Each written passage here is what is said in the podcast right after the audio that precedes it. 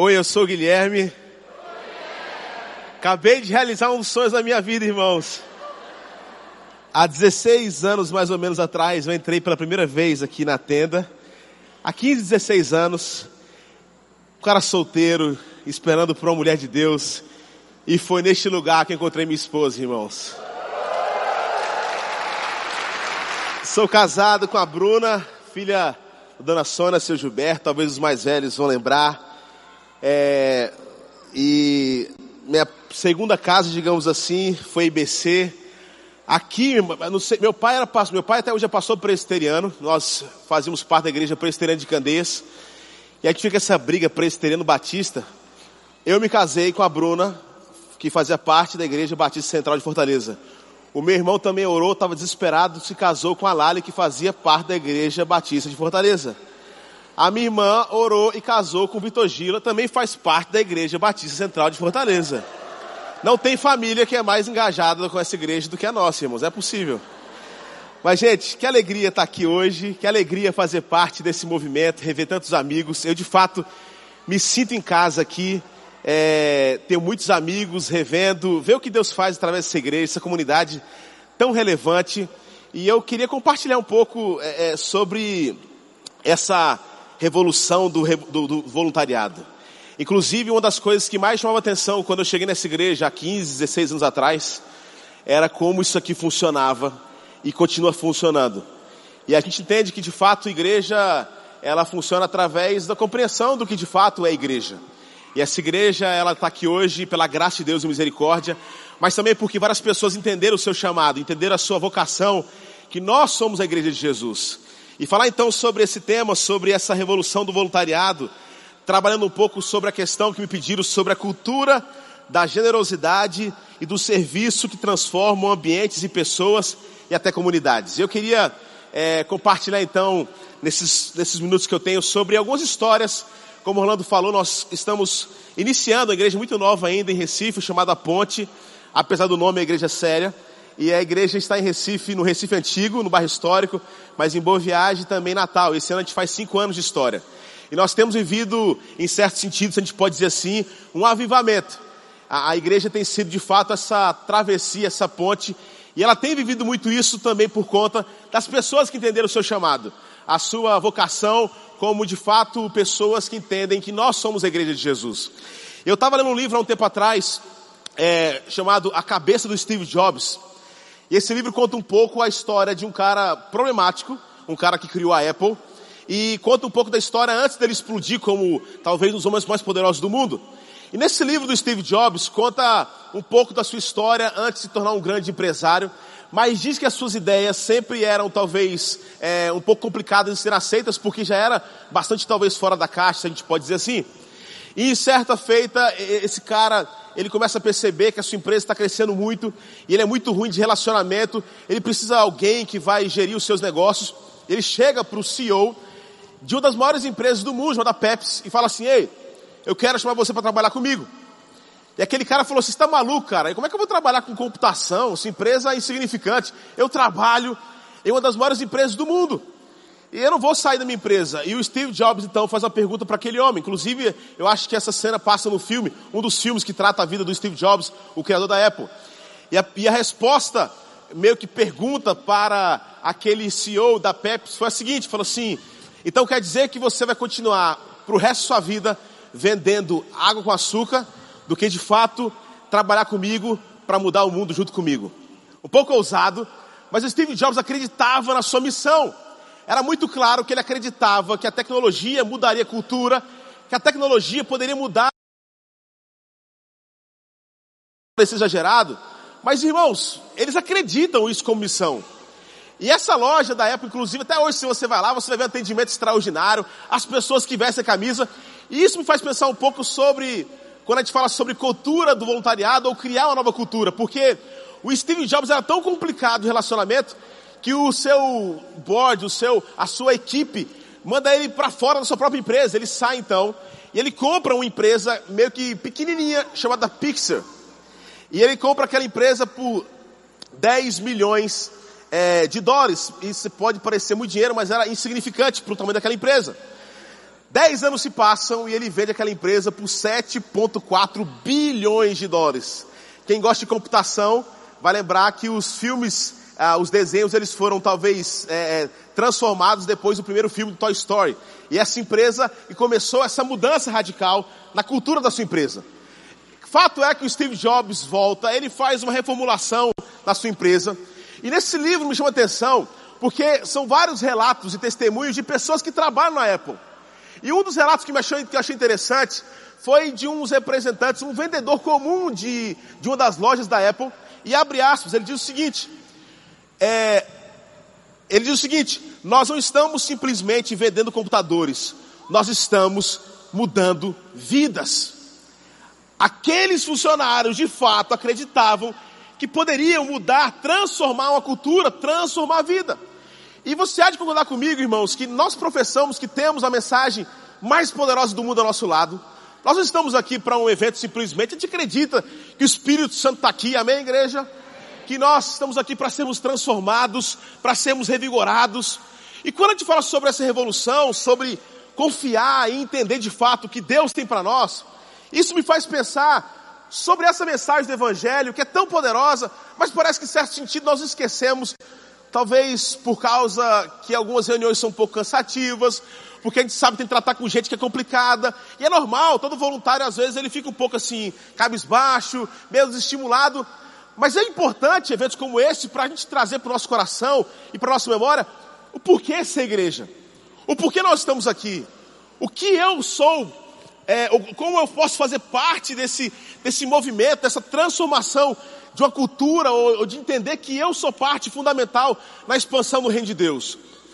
E eu queria trazer aqui, irmãos, uma reflexão que está no livro de Marcos, capítulo 2. Nós talvez falamos muito sobre ele, porque é um, é um, é um texto bastante conhecido sobre a cura de um paralítico.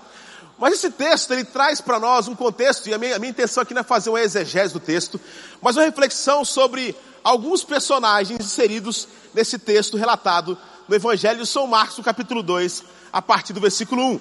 Se você tem sua Bíblia, você abre comigo, ou você acompanha, eu vou ler bem devagar. Marcos capítulo 2, a partir do versículo 1. Diz o seguinte: Poucos dias depois, tendo Jesus entrado novamente em Cafarnaum, o povo ouviu falar que ele estava em casa. Então muita gente se reuniu ali de forma que não havia lugar, nem junto à porta, eles pregavam a palavra. Vieram alguns homens, trazendo-lhe um paralítico, carregado por quatro deles não podendo levá-lo até Jesus por causa da multidão, removeram parte da cobertura do lugar onde Jesus estava, e através de uma abertura no teto, baixaram a marca que estava deitado o paralítico. Vendo a fé que eles tinham, Jesus disse ao paralítico, filho, os seus pecados estão perdoados. Estavam sentados ali alguns mestres da lei, raciocinando em seu íntimo, por que esse homem fala assim? Está blasfemando, quem pode perdoar pecados a não ser somente Deus? Jesus percebeu logo em seu espírito que era isso que eles estavam pensando. Ele disse: Por que vocês estão remoendo essas, essas coisas em seus corações? O que, é mais, o, que, o que é mais fácil dizer ao paralítico? Os seus pecados estão perdoados, ou levante-se, pegue a sua maca e ande. Mas para que vocês saibam que o Filho do Homem tem na terra autoridade para perdoar pecado, disse ao paralítico: Eu lhes digo, levante-se, pegue a sua maca e vá para casa. Ele se levantou, pegou a maca e saiu à vista de todos. E eles ficaram atônitos, glorificaram a Deus, dizendo: Nunca vimos nada igual. Amém? Eu quero fazer mais uma oração, Pai. Que alegria estar aqui hoje, poder voltar a essa casa, poder abrir tua palavra e saber que quando a gente, a gente se deleita, a gente abre, a gente entende que a tua palavra é viva e eficaz, milagres acontecem, Pai. Que o Senhor causa a revolução no nosso coração e Espírito Santo, o Senhor sabe que ninguém é capaz de persuadir ninguém, transformar a vida de ninguém, mas o teu Espírito pode fazer isso. É por isso que a gente ora. Em nome daquele que foi o único capaz de vencer a morte, em nome de Jesus Cristo Nazaré. Que o Senhor possa operar milagres nessa noite. Que o Senhor possa preparar nosso coração para entender tua palavra, para que pessoas saiam daqui transformadas pelo poder do teu evangelho. Nós oramos isso em nome de Jesus. Se você quer nisso, diga um amém bem forte aonde você está. Amém. Poder do, do, poder do voluntariado. Transformação de cultura. C.S. Lewis tem uma frase que ele diz o seguinte: a amizade começa no momento quando eu olho para a cara do outro e falo assim: Você está pensando no que eu estou pensando?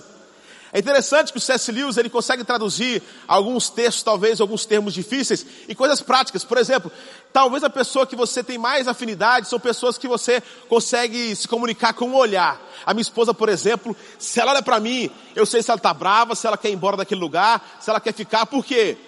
Primeiro que eu tenho medo dela, e segundo porque eu consigo codificar o olhar da minha esposa para mim. Interessante quando a gente está em algum lugar e entra alguém, se você conhece alguém ou algum amigo, você, principalmente mulher, se entra alguém com a roupa estranha, você só olha para ela e fala assim: tá pensando o que eu estou pensando? É engraçado porque a gente consegue se comunicar através do nosso olhar. E a amizade começa, segundo C.S. Lewis, na hora que a gente olha um para cá e fala assim: você consegue pensar como eu penso? É interessante que nessa história, irmãos, eu queria fazer uma reflexão tratando sobre esse tema, porque diz no versículo 1 que Jesus chega numa cidade chamada Cafarnaum. E Cafarnaum significa literalmente a vila do confronto. É, se a gente talvez fosse traduzir um pouco melhor, eu posso dizer que eu conheço um pouco Fortaleza, então Cafarnaum era como se fosse o, o beco da poeira, quem lembra disso? Agora foi o que mudou, agora acho que é o centro fecha, coisa assim, não é isso? Eu sei de tudo aqui de Fortaleza, irmãos. Mas o beco da poeira talvez faz a gente pensar melhor do que era o Cafarnaum. Cafarnaum era lugar onde o pessoal fazia troca, então você levava um camelo, trocava por talvez 20 ovelhas, ali era bagunça, ali era onde os boatos corriam soltos, e diz que chegou a notícia que Jesus estava na cidade.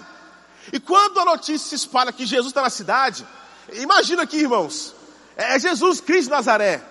Começa então aquele negócio, ei, sabe quem está aqui, cara? Quem? Jesus, que Jesus, Jesus Cristo Nazaré está tá na cidade. O povo então começa a correr porque quem aqui não gostaria de ter um encontro com Jesus? Quem aqui não gostaria de estar perto de Jesus? Só que esse texto começa a mostrar um contexto talvez um pouco diferente. Eu queria tra trabalhar nesse, nesse, nessa noite, irmãos. É porque é claro que todos nós queremos ter uma experiência, nós queremos ir para a igreja porque nós queremos ter nossa vida transformada, e amém por isso. Mas a transformação de uma cultura, ou entender o porquê nós somos chamados, ou porque nós não fomos arrebatados no dia que a gente se converte, é entender o que significa vocação. Que Deus tem um papel a desenvolver através de nós, que é apresentar quem Ele é. Porque quem quer sempre ser beneficiado, irmãos, é criança. Quem entende o que a Bíblia propõe para nós, de pagar o preço, de pegar sua cruz e carregar, de fazer pontes para transformar. O apóstolo Paulo, nossa segunda carta aos Coríntios, no capítulo 5, versículo 18, ele fala o seguinte: Assim como o Pai nos reconciliou através de Jesus Cristo, Ele nos confia o ministério do que? Da reconciliação. Depois que eu entendo o que Jesus Cristo fez por mim, a minha missão agora é fazer conexões para que outras pessoas possam chegar até Jesus como eu fui um dia abençoado e cheguei até essa igreja, assim como eu cheguei e fui abençoado pelo louvor, é ser esse ministério de conexão, o ministério de ser ponte, o ministério da reconciliação. Agora, quando a gente olha para esse texto, talvez a gente pense assim, legal, é, ou, talvez a coisa que salta aos olhos aqui é o milagre do paralítico. Claro, é isso. Mas me faz pensar, irmãos, que no versículo 2 e 3, diz que quatro homens foram fazer esse encontro acontecer. E talvez a gente não pense muito nessa perspectiva, mas isso para mim é, é ser igreja. Porque aqueles homens com certeza também tinham sede para se encontrar com o Salvador, todos eles tinham carência. Mas agora numa cultura onde nós entendemos nós somos chamados para transformar, assim como a gente um dia foi transformado, eu imagino então aqueles homens trabalhando com a Faraum, vindo do confronto, e os caras trabalhando e chega assim, amigo, sabe o que está acontecendo? O que, que foi? Jesus está na área. Que Jesus caminhou sobre. Jesus, Jesus que transformou água em vinho no primeiro milagre, no capítulo 2 de João. Je, Jesus de Nazaré. Sim, Jesus. E nessa cultura da amizade, do voluntariado, eu imagino. Porque aqueles homens decidiram fazer uma coisa que, pelo menos para mim, é um pouco ilógica. Porque se eu soubesse, desculpa irmãos, aqui, o Espírito Santo chegou e falou assim: Pastor Guilherme, pois não, Jesus está na tenda ali das crianças. Eu sairia correndo. Não que ele não está aqui, mas ele está ali conversando com cada um, porque eu queria ter esse encontro. Eu, eu, sempre esperei. Irmãos, eu sou da igreja presbiteriana, mas eu creio no poder de Deus, irmãos. Eu, rapaz, mas irmão, eu já pedi para ter uma experiência especial, sobrenatural. Eu nunca vi nenhuma pena do anjo, irmão. Se, então se alguém falasse assim, é sério, Jesus está lá, meu amigo, eu falo, desculpa aí pessoal, tchau, vamos encontrar com Jesus. Mas esse texto mostra, irmãos, que esses homens, talvez, olharam para a cara do outro, porque entendiam que o seu ministério já havia começado, já conheciam quem é Jesus, e ao invés de pensar primeiro em si, eles falam assim: vocês estão pensando o que eu estou pensando? Porque a igreja é isso. Eu não sei o nome daquele paralítico. Joãozinho. O Joãozinho precisa ter encontro com Jesus. Eu estou cheio de problema aqui, mas aquele cara precisa se encontrar com Jesus. E eu quero ser, como voluntário, esse ministério da reconciliação, porque o meu maior problema já foi resolvido na cruz, então assim, eu já conheço Jesus, então agora eu sou agente de transformação, o meu ministério agora é apresentar pessoas a Jesus. Vocês estão pensando o que eu estou pensando? Vamos fazer isso acontecer? Vamos! E eles saem então e chegam na casa do Joãozinho e falam assim: Joãozinho, hoje você vai se encontrar com Jesus, cara. Pai, eu estou cansado. Eu, eu não acredito mais nessas coisas. Você vai. Hoje nós vamos fazer esse encontro acontecer. E eles então colocam o Joãozinho na maca e diz o texto bíblico, quando eles chegam lá, o que acontece? Eles conseguem entrar para encontrar com Jesus, foi isso? A multidão estava no caminho, irmãos. E eu imagino os caras chegando e falando assim: vamos lá, nosso ministério agora é de fazer conexão. Nós entendemos o quão importante é esse engajamento para fazer, para apresentar Jesus. E eles chegam lá, talvez já às oito da manhã, cedinho, porque eles queriam os seus primeiros, mas quando chega, a casa já estava lotada. É, dona Maria, licença aí que a gente está com o Joãozinho, ele precisa se encontrar com Jesus. Mas Dona Maria, irmão, sou eu e você. Fala assim, peraí meu filho, eu cheguei cedo aqui, mais cedo que vocês. Eu estou cheio de problema aqui para resolver também. Eu não vou, desculpa, Joãozinho, desculpa aí. Tudo bem, Dona Maria.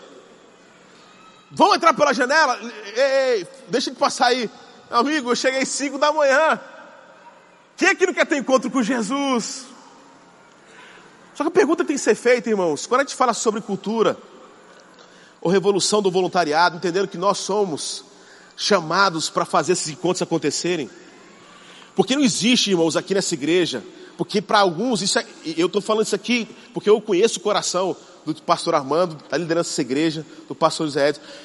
Não existe trabalho voluntário mais especial, mais espiritual do que o outro aqui nessa igreja. Quer comais, quer bebais, que a gente faça tudo para a glória de Deus. Não é porque aqui nós temos um ministro de louvor, ou alguém quebra a palavra, irmão, tão espiritual. É o cara que vai pegar o sol quente no estacionamento. E esse vai ter o galardão maior no céu, que trabalha no estacionamento no Ceará. Tão espiritual, irmãos. No ministério infantil, na recepção, no louvor. Porque a nossa função aqui é apresentar Jesus em tudo que a gente faz. E quando eles chegam lá, Sabe quem é que atrapalha o Joãozinho se aproximar de Jesus? É a igreja da época, irmãos. É os seguidores de Jesus. Sabe quem atrapalhou o Zaqueu, publicano, cobrador de impostos, se encontrar com Jesus? Eram os seguidores de Jesus da época. Sabe quem atrapalhou a mulher com fluxo de sangue se aproximar e tocar em Jesus? Era a igreja da época. Porque nós trabalhamos, porque nós gastamos nosso suor, o nosso dinheiro, e quando Jesus aparece, ele vai falar assim: primeira coisa, Jesus, sou o pastor aqui, então a gente já começa da cartada, como se a gente merecesse alguma coisa especial. Irmãos, essa cultura que deve ser disseminada, que deve ser divulgada. É a cultura da igreja que abre as suas portas. Eu tenho falado na Recife, na nossa igreja, eu estou cansado, irmãos, às vezes de ficar falando sempre para mesmo público. É o povo crente que fica criticando. E quando chega uma pessoa estranha, que é a igreja fala assim, não é possível. Inclusive você, se eu pedir para pensar assim, olha, pensa numa pessoa que você não gostaria que se convertesse, tem isso também. Você sofreu tanto na vida, fala assim, tudo, menos aquele, aquela pessoa se converter, não é possível. E não só isso. Se aquela pessoa que te fez o mal hoje, você olhasse para trás, se ela aparecesse ali, sabe o que você ia fazer? Só faltava essa agora virar crente. Não é assim? Ninguém sabe que eu passei por aquela pessoa. O que, que a gente faz? A gente fica na porta. A gente atrapalha às vezes, irmãos, porque nós queremos ter uma vida cristã baseado no que, que eu posso receber. O que, que eu posso obter pelo relacionamento de Jesus? E quando eu falo isso, irmãos, aquela casa está cheia, por favor, não estou dizendo que ele não pode ser abençoado, mas igreja não é um movimento aonde eu vou sempre buscar a minha bênção e usar Jesus como meio para alcançar aquilo que eu tanto almejo. Isso tem acontecido hoje. O problema do Brasil, irmãos, não é falta de membro igreja, não. Inclusive, e eu falo isso com tranquilidade, esses números do crescimento da igreja brasileira, nada disso me empolga, irmãos. Porque na mesma proporção que a igreja cresce, parece que crescem os problemas sociais. Que igreja é essa que tem crescido? Que igreja é essa que tem transformado o Brasil? E Deus então se tornou um objeto pelo qual eu busco, eu oro, eu entro na casa primeiro e falo assim: Senhor, faça minha vontade. E se Deus fizer, amém. Mas Jesus, irmãos, quando ele se torna objeto no meio do caminho, ele deixa de ser Deus e se torna um ídolo pelo qual eu busco algo, mas na verdade o meu Deus se torna aquilo que eu busco através de Jesus.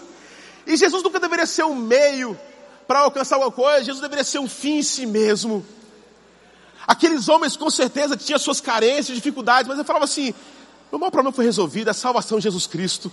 Agora o nosso ministério é apresentar este Jesus para esse paralítico, ele precisa conhecer. E quando a gente fala sobre isso, irmãos, às vezes não é fácil. Abrir o caminho não é, não é fácil, porque nós queremos sempre ter a nossa bênção. Hoje o meu milagre vai chegar, e se não chegar, eu vou reclamar no céu. Lá em Recife, esses dias eu ouvi na rádio, e eu prometo que isso não é mentira. Na rádio estava passando assim: amanhã, segunda-feira, nós vamos ter o culto da troca do anjo da guarda. Se o seu anjo da guarda está dando conta, venha para cá, porque nós vamos trocar o seu anjo da guarda. Ou seja, o desemprego está grande no Brasil, irmãos. Mas no céu também, Jesus fala assim, Gabriel, ó, a criança bateu com a quina lá, na, cabeça na quina, está demitido. Senhor, tudo bem, desculpa. Esse é o nível de absurdo, irmãos. E quando eu falo sobre essa fé que sempre quer ser respondida, nós perdemos a maior beleza do Evangelho, que é o que Jesus nos ensina, que dar é melhor do que receber. A melhor beleza do Evangelho, é entender que apesar de quem eu sou, eu posso ser ponte, eu posso ser movimento de transformação. A gente entende depois, sabe o que? Que é muito melhor dar do que receber, de fato. Quando nós entendemos a nossa missão na igreja, que não é simplesmente encher o lugar e ficar nesse modismo, nesse marasmo, irmão, tudo começa a ser transformado. Mas diz o seguinte: não podendo levar até Jesus por causa da multidão, eles falam assim: nós vamos ter que dar um jeito. E quando eles começam a dar um jeito, eles começam a perceber o seguinte: que não tinha como entrar pela porta, pela janela. Eles começam a pensar no plano aqui, rapaz, o que a gente pode fazer? Mas nós não vamos deixar de fazer aquilo que a gente saiu de casa para fazer. Quando a gente fala sobre cultura, irmãos, do voluntariado, ou de entender a missão da igreja, nós, quando começamos a nossa igreja em Recife, a gente planejou, planejou, planejou, oramos, e o lugar que é onde não existia igreja em Recife, chamado Recife Antigo. É mais ou menos talvez como o Dragão do Mar aqui em Fortaleza. E todo mundo, quando a gente levava o nosso projeto, falava assim, pastor, muito legal o projeto, mas ainda não dá certo a igreja. E toda vez que a gente ouvia que não dava certo, a resposta era, porque ninguém mora ali, ali é um lugar cultural. E toda vez que o povo falava que não dava certo, mais nosso coração se enchia de alegria e falou assim, aqui é o lugar. Porque as igrejas protestantes foram expulsas na guerra dos holandeses e portugueses por volta de 1622. E nem a igreja reformada, igreja evangélica, batista, nem a igreja histórica estavam mais ali na ilha do Recife Antigo. E quando a gente foi para lá, irmãos, a gente começou a nossa igreja com 14 pessoas, uma reunião no Instituto de Fotografia, foi crescendo o espaço até a gente achar um galpão, estava lá, aluga-se. Seis meses depois, a nossa entrada mensal do nosso grande igreja, que era mais ou menos umas 50 pessoas, era 4 mil reais. E eu vi o galpão, aluga-se. Eu liguei pro cara, fiz, ó, oh, tô procurando um galpão aqui, é, pro igreja. Aí a igreja, ah, legal, quanto é que custa o galpão? Aí falou assim, você tá procurando a faixa de quanto? Eu falei assim, mais ou menos de graça, tá legal o preço. Não, é sério, eu falei assim, não, mil reais, dois mil, falei, ah, esse galpão é dez mil. Falei, tá, obrigado então. Mas é o okay. Eu falei, é a igreja. Você é o quê? Eu sou pastor. Ué, pastor, você não tem fé não? Eu falei, que miserável.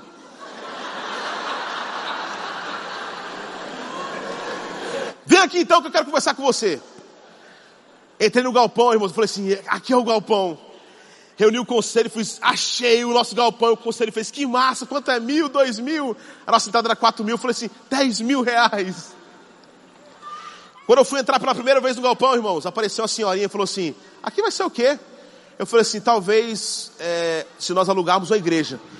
E ela olhou para mim e falou assim, vocês não são bem-vindos aqui. E naquela hora, irmãos, não é porque eu sou um crente excepcional, mas eu já vi muita coisa, porque a gente acha que quando a gente escuta alguma coisa que nós não queríamos, a gente já fala o quê? Está amarrado no nome de Jesus, isso é o diabo querendo estabilizar. Mas eu creio, eu creio, que às vezes Deus usa algumas coisas para nos frustrar ou para trazer algumas realidades para que a gente possa viver uma revolução primeiro no nosso coração. E aquilo foi claramente uma mulher com o seu grito sincero, dizendo assim: vocês não são bem-vindos aqui. Você não sabe que eu tenho passado. E talvez essa era a mulher que de fato nunca entrei na igreja, porque é o seguinte, ei, peraí, peraí, a senhora não tem a roupa para entrar. E eu perguntei, por que, a gente é bem-vindo aqui? Ele falou assim, porque vocês crentes prometem um monte de coisa e nunca cumprem. Vocês querem vir para cá falar ah, amor de Jesus, e isso aqui é nosso dinheiro. Aquela mulher, irmãos, estava sendo sincera. E aquilo eu usei para a minha vida como máximo, assim, para o meu coração. Eu falei assim: nós vamos transformar a percepção do que é a igreja para essa mulher, para essa comunidade. A comunidade, a nossa igreja fica na avenida principal do centro Recife, na frente da prefeitura, e a parte de trás para a comunidade do Pilar, o segundo pior IDH. E nós começamos com a nossa igreja. E sabe o que a gente fez, essa cultura do voluntariado? Desde o princípio, irmãos. A gente fez o processo de membresia. E se você chegar lá e falar assim, olha, saí da IBC, de Fortaleza, agora estou morando em Recife, quero me tornar membro. Existem os passos, a gente explicar o que é igreja. E no último dia, na entrevista, a gente pergunta assim, qual é a área que você vai servir? E muita gente fala assim, ó, oh, pastor, estou um pouco cansado, machucado, então assim, eu quero não servir agora. Meu irmão, tudo bem, eu te entendo, mas você não vai se tornar membro. Por que não, pastor? Eu quero me tornar. Para que se tornar membro da comunidade se você não quer se voluntariar? Porque para mim não faz sentido fazer parte do movimento que você não é um movimento. Porque, irmão, nós já somos mais do que abençoados. A gente escuta a palavra e isso precisa ser traduzido no amor ao próximo. Isso precisa ser traduzido como um ministério de conexão, de carregar a maca. E aquela pessoa então fala assim, mas por que eu não posso tornar membro? Porque nós acreditamos que nesse processo de membresia, você precisa se engajar em algum lugar. E os cultos de domingo acontecendo, a gente tendo aquela festa, e os crentes engordando, inclusive eu também, porque GR, comida demais. E a igreja crescendo, e a gente decidiu o seguinte, um sábado por mês, vamos abrir igreja. Irmãos, como é difícil abrir igreja. Para quem não está acostumado a viver igreja, porque a gente tem cuidado, a, a nossa igreja é bonitinha, é pintadinha. E esse povo não conhece muito do contexto. A igreja começou a ser invadida nos sábados para a gente fazer intervenção da saúde jurídica. E a gente começou a perceber que a, a comunidade começou a se abrir. A comunidade começou agora a, a, a, em certo sentido, falar assim: olha, vocês podem entrar aqui. Eu conheci o traficante, dono da comunidade. E tinha uma igreja católica bem no meio da favela. E eu chego lá, no amanhã de quarta-feira, e eu entro na porta assim, do lado dessa igreja católica, um lixão horrível. E eu entro, eu fiz, padre, tudo bem? Ele estava ajoelhado, tudo bem. Eu falei, eu sou pastor. Ele falou assim, pastor, ora por mim, por favor. Sou amigo do padre até hoje. Eu comecei a orar pelo padre, a gente se tornou amigo. Eu falei assim, padre, eu tô com ideia aqui. O que, que foi? Eu posso transformar esse lixão aqui numa praça? Meu filho não tem dinheiro não. Eu falei, a gente também não tem não. Mas é meio doido. E a gente tem um negócio chamado GR lá na igreja que os crentes se reúnem durante a semana, mas está todo mundo só engordando. Aí tem que fazer alguma coisa. Nós tínhamos, na verdade, na época, 11 GRs. Reunia os GRs, falei assim, irmão, o GR está uma benção, está uma benção. Deus faz milagre, Deus faz milagre. Quem quer que se mover de Deus? Ah! Então nós vamos se mover de Deus. Nós vamos construir uma praça no, dentro da comunidade. GR número 1, um, boa viagem. Vocês são responsáveis por levar um escorregador. Arruma. GR número 2, parede escalada. GR número 3, a caixa de areia. GR número 4, e cada GR ficou responsável por uma ação e para levar alguma coisa para aquela praça. Sábado de manhã, irmão, chegamos com reta escavadeira, limpamos aquele lugar e construímos uma praça. com, dono, com o nome de Dona Chiquinha, que foi a primeira moradora do Pilar. Que por acaso era a mãe, sabe de quem? Da mulher que falou que a gente não era bem-vindo. E sabe onde essa mulher estava? Assim, ó. Falei, Senhor, quebra o coração dessa mulher aí, pelo amor de Deus, Senhor, já. Nós entregamos uma praça para a comunidade. Amanhã eu vou contar um pouco mais dessa experiência. Mas irmãos, tem muita gente que sai da nossa igreja, porque no domingo pela manhã, o nosso ministério infantil está vivendo um despertamento santo. E é uma mistura talvez para muitos pais riquinhos não é interessante. Mas a criança pobre junto com meu filho. E nessa mistura, irmão, de vez em quando, meu filho chega chorando: Papai, papai, papai, eu, eu apanhei.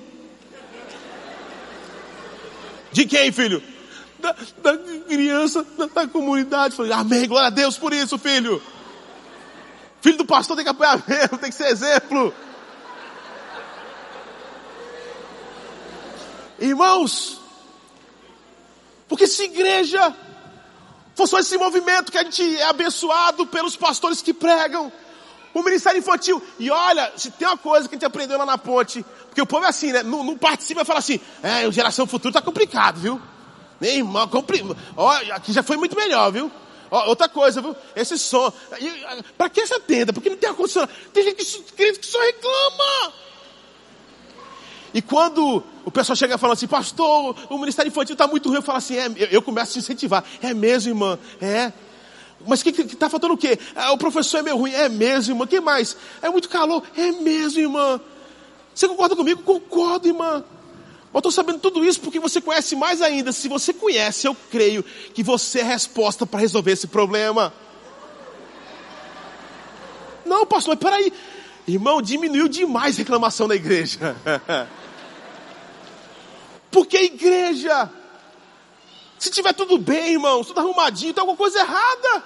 Estava conversando, conversando com o Orlando, Orlando, como é que está o trabalho? Rapaz, parece que sempre aumenta. Porque isso é igreja. E graças a Deus por esse movimento, por saber que a gente é imperfeito. Mas a nossa imperfeição, irmãos, não existe nada melhor do que no final de cada culto aqui, quando o pastor fala assim: alguém quer entregar sua vida para Jesus. E você vê uma mão levantada ali, outra ali, outra ali. Por quê? Porque pessoas entenderam que o ministério nosso é para reconciliar pessoas com Cristo, assim como nós fomos reconciliados por Jesus Cristo naquela cruz. Isso é ser igreja, é chorar com os que choram, é sair um pouco do controle, falar, isso aqui está tá acontecendo, amém, igreja, é isso. Mas é fácil, a gente vai pensar em desistir, porque às vezes fazer reunião, ou pegar o sol para o estacionamento, ou o ministério infantil, e quando eles chegam lá, Senhor, eis-me aqui, vamos levar o Joãozinho. Você já carregou, irmãos, uma sacola de compra que tem 5 quilos? Você até fala, tá leve, mas depois de você andar um minuto, aquilo parece que tem 50 quilos, é assim? Carregar maca não é fácil. Pensa um negócio que é custoso.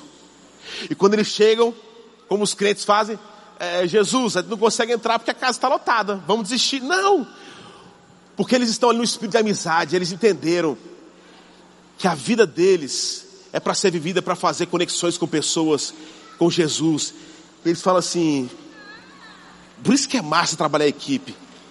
Porque às vezes vai chegar aqui um cara meio desmotivado, mas outro vai falar assim, vamos lá irmão, vamos orar, vamos estar tá junto. Eu imagino que os caras falam assim, e agora? Ou vocês acham que eles já saíram de casa com uma corda pensando que iam descer o paralítico do teto? Não! Quando a coisa travou, falou assim: e agora? Não tem como entrar. Tá pensando o que eu estou pensando? O quê? Tem coragem, cara? Quando fala isso para outro homem, já era. Tem corda aí? Não sei, vamos dar um jeito. Porque nós saímos de casa para fazer esse encontro acontecer. Tá, eles não sei como arrumam a corda. Historiadores dizem que provavelmente aquela casa era a casa de Pedro. Ser a casa de Pedro é um fato importante nessa história, irmãos. Porque se fosse a casa de João, quem é João? Quem é você? Eu sou o discípulo a quem Jesus ama. A paz do Senhor, queridos. Como é que vocês estão, amados? Pedro é explosivo, irmão. Fosse na casa de João, os caras, bora subir, vamos, vamos embora. É a casa de João. E começa a tirar o teto, e, e, e Jesus lá pregando, e come... imagina os crentes. Vão passar na nossa frente. Você ia fazendo isso ou não ia, irmão? Quem são esses desgraçados passando na nossa frente, meu irmão? Cheguei cedo aqui. Porque a igreja se tornou um movimento em como eu sou abençoado. O meu problema maior que existe. E quando eles começam a tirar, se fosse João, o caso de João, João ia ver e falar assim: Ó, oh, que legal. Jesus, hoje a gente vai jantar aqui vendo a lua, que legal. Mas é Pedro, irmãos. O cara que corta a orelha do soldado, o cara explode. Eles não estavam nem aí. E quando começam a descer aquele paralítico, você sabe qual a frase professada na boca de Jesus, irmãos? Vendo a fé que eles tinham. Aqui não é transferência de salvação pela fé que eu tenho. Mas você percebe, irmão? Tem gente da nossa família que você gostaria que ele fosse salvo. Mas parece que você nem tem fé mais para isso. Nosso marido é um caso perdido, nossa esposa. Nosso filho está nas drogas. Em nome de Jesus. Que a sua paixão para alcançar o que está perdido seja reativada nessa noite em nome de Jesus. Volte a dobrar os seus joelhos pelas pessoas que estão distantes. Vários historiadores, quando oravam, John Knox, por exemplo, conhecido pela sua propagação do evangelho na Escócia, ele dizia: Dá-me a Escócia, Senhor, senão eu vou morrer. Era oração, oração que tão, tão sincera, irmãos. Nas entranhas de John Knox, a rainha Maria da Escócia falava o seguinte: Eu temo mais as orações de John Knox do que todo o exército da Europa. Homens que oravam, mulheres que oravam. Porque em certo sentido, irmãos, quando Jesus fala, vendo a fé que eles tinham, disse, os seus pecados estão perdoados. Aqueles homens entenderam o que era ser igreja. Aqueles homens entenderam que eles eram o ministério da reconciliação. Aqueles homens entenderam que eles eram representantes de Jesus na vida do próximo. Você tem conectado quem a Jesus? Mas é interessante porque quando aquele homem desce, a primeira frase professada na boca de Jesus em direção àquele homem é o que? Você está curado? Foi isso? Foi isso? O que foi? Os seus pecados estão. Ei, irmãos, amém. Glória a Deus por isso. Presta atenção aqui. Se eu fosse Joãozinho lá deitado, a frase que eu mais queria ouvir na face da terra seria o quê? Levante-se, ande. Mas Jesus fala o quê? Seus pecados estão perdoados. Aí João fala assim, o Joãozinho, é, Márcio Jesus, mas acho que meu problema é outro, você não está vendo não. Filho, filho, filho, você não está entendendo. Porque não trata daquilo que é superficial, mas eu trato daquilo que é essencial. Porque a nossa visão de bênção, irmãos, ela se tornou uma bênção completamente estética. Deixa eu explicar um pouco melhor. Quando Jesus se encontra com os dez leprosos, quantos são curados? Os dez, né? Agora presta atenção. Eu vou fazer essa pergunta mais lenta, eu quero que você pense a diferença de essência para aquilo que de fato é para a eternidade. Quando Jesus se encontrou com os dez leprosos, quantos de fato foram curados? Porque Jesus trata daquilo que é essencial. Não é que ele não trata aquilo que é, que é um problema físico nosso. É por isso que os mestres da lei falam assim: quem é esse cara achando que pode perdoar pecados? Jesus fala o quê? Você acha que é mais fácil falar, levante-se antes os seus pecados estão perdoados? Porque só ele poderia fazer isso. E preste atenção, irmão, sabe o que isso significa? A construção que eu fiz toda sobre essa questão de ser melhor dar do que receber, de ser alguém que vai carregar a maca, isso é trabalhoso, isso às vezes é dispendioso, isso gasta nossa energia, mas preste atenção, isso é algo que é para a eternidade, isso não tem preço, e é por isso que Jesus fala assim: ei, ei, filho, os seus pecados estão perdoados, mas no final fala assim: ei, ei, agora, pegue a sua maca e vá fazer aquilo que os seus irmãos fizeram com você. E sabe quem faz isso, irmãos? É quem entende o ministério da reconciliação. É quem entende o ministério de ser ou ser chamado como aquele que vai transparecer Jesus em tudo que faz. Estacionamento, louvor, ministério infantil, no som, na mídia. Sabe por quê? É lógico algumas vezes para nós assim, rapaz, é um pouco complicado, pastor, porque a gente quer ir para a praia às vezes, ter compromisso é difícil, mas presta atenção, irmãos. Eu tive uma experiência muito interessante. Eu estava nos Estados Unidos e eu estava na casa do amigo meu. Esse amigo meu falou assim: Gui, o que você vai fazer amanhã de manhã? Eu falei assim: Não, eu vou dar uma saída, comprar as coisas. Eu estou com um pastor, um pastor aqui e a sua esposa estão indo pela primeira vez nos Estados Unidos. Tem como dar uma volta com eles, para eles conhecerem e tal? Eles querem fazer compra? Eu falei: É claro. E o pastor entra no meu carro, aquela menina, e a gente vai conversando, e aquele pastor fala assim, para o carro. O que foi? Para o carro, eu preciso ir ali agora, naquele estacionamento. Eu falei, calma pastor. Dei a volta, parei o carro. Ele desceu do carro, tinha uma Ferrari do lado do nosso carro. E ele desce, irmão, e ele encosta na Ferrari e fala assim, Senhor, eu estou mais do que vencedor em Ti, Jesus. E eu tomo posse da minha bênção. E eu olhando para aquilo tudo, falando assim, como assim? A gente foi saindo dali. Eu toquei na Ferrari também, vai que dá certo.